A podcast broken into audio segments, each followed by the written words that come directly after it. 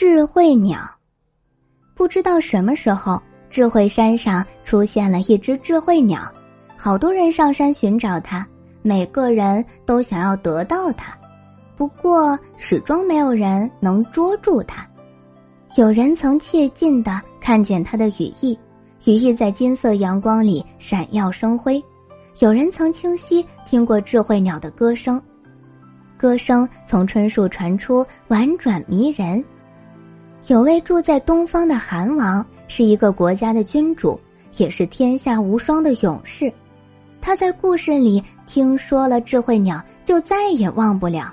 他下了决心，一定要得到它。别人捉不住它，那是因为别人是别人；我会得到它，因为我是我。韩王很自信，因为他腿脚比别人长，跑步比别人快，力气比别人大。头脑比别人聪明，韩王穿上他最坚固的铁鞋出发了。走啊走，铁鞋破了。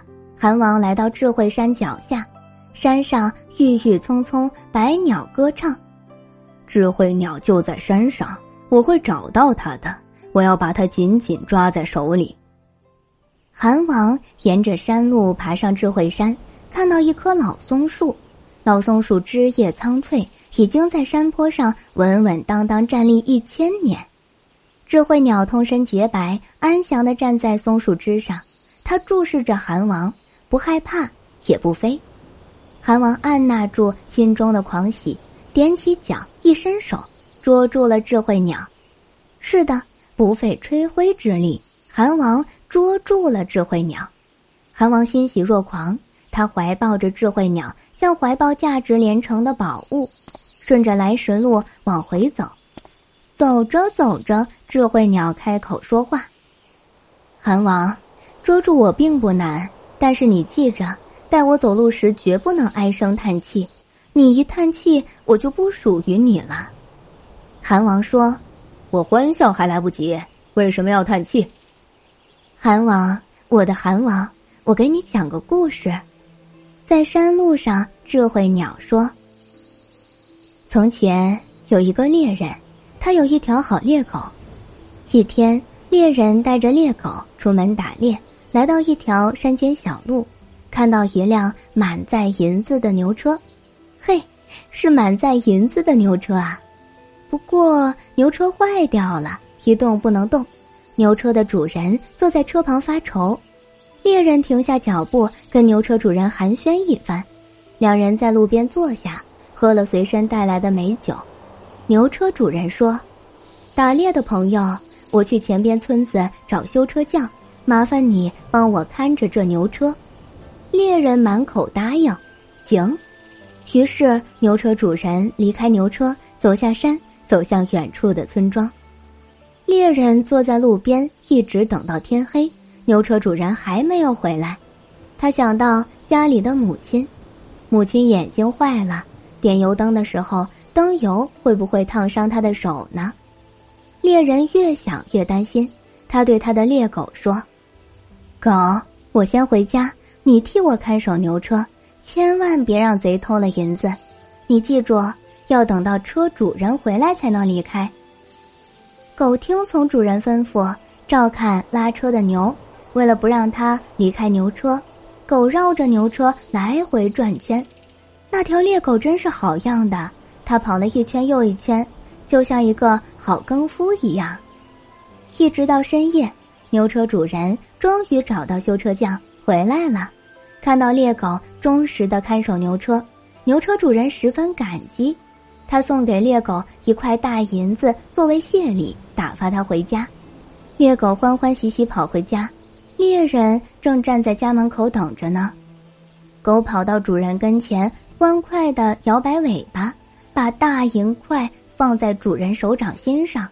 猎人一看，顿时火冒三丈：“我叫你帮人家看守东西，你反倒偷人家银子！”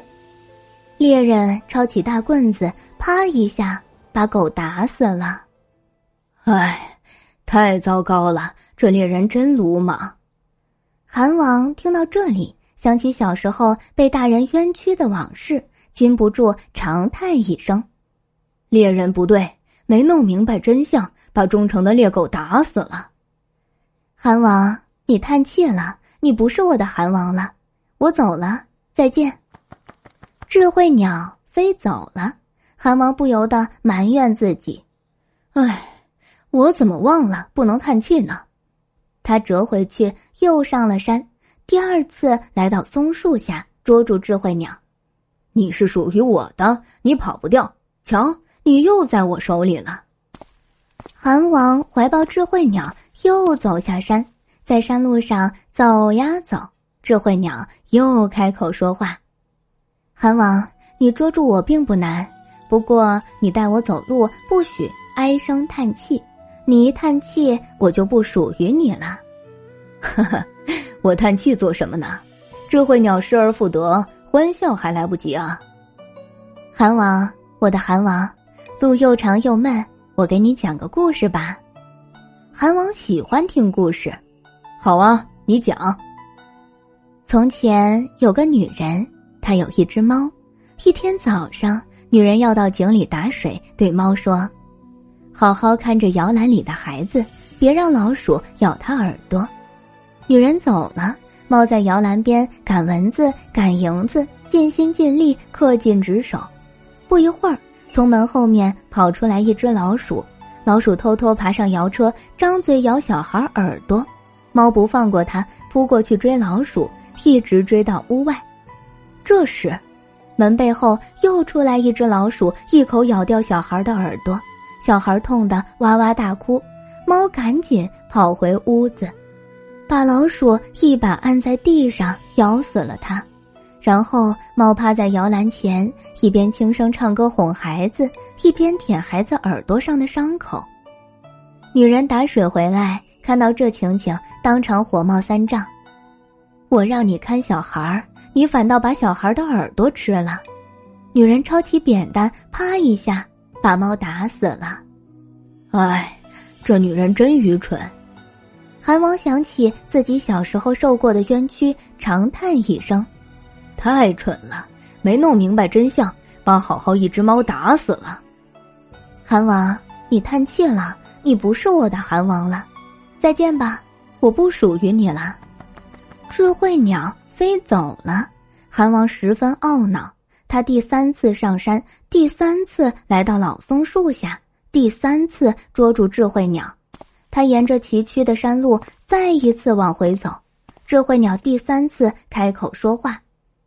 韩王，你捉住我并不难，但你带我走路不许唉声叹气，你一叹气，我就不属于你了。那当然，这一回我不再叹气。又长又闷的山路，智慧鸟又讲故事了。从前有一年闹旱灾，天好久好久不下雨，有个人离开家，带上一只木碗去逃荒，才走到半路。太阳毒辣，晒得他口干舌燥，再也走不动路，只好坐到石崖下等死。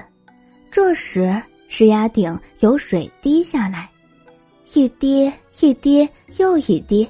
那人赶忙掏出木碗接水，好不容易接了小半碗，他端过来刚要喝，突然崖上冲下来一只乌鸦，翅膀一扇，把木碗打翻，水全泼了。那人捡起地上的石块，发疯一样去追乌鸦。乌鸦看他追来，落在地上不飞了。那人快步赶上去，用石头把乌鸦砸死了。这时，他发现乌鸦落地的石缝下，淙淙的泉水正向外流淌。他喜出望外，跑过去趴下身子，咕噜咕噜喝了个痛快。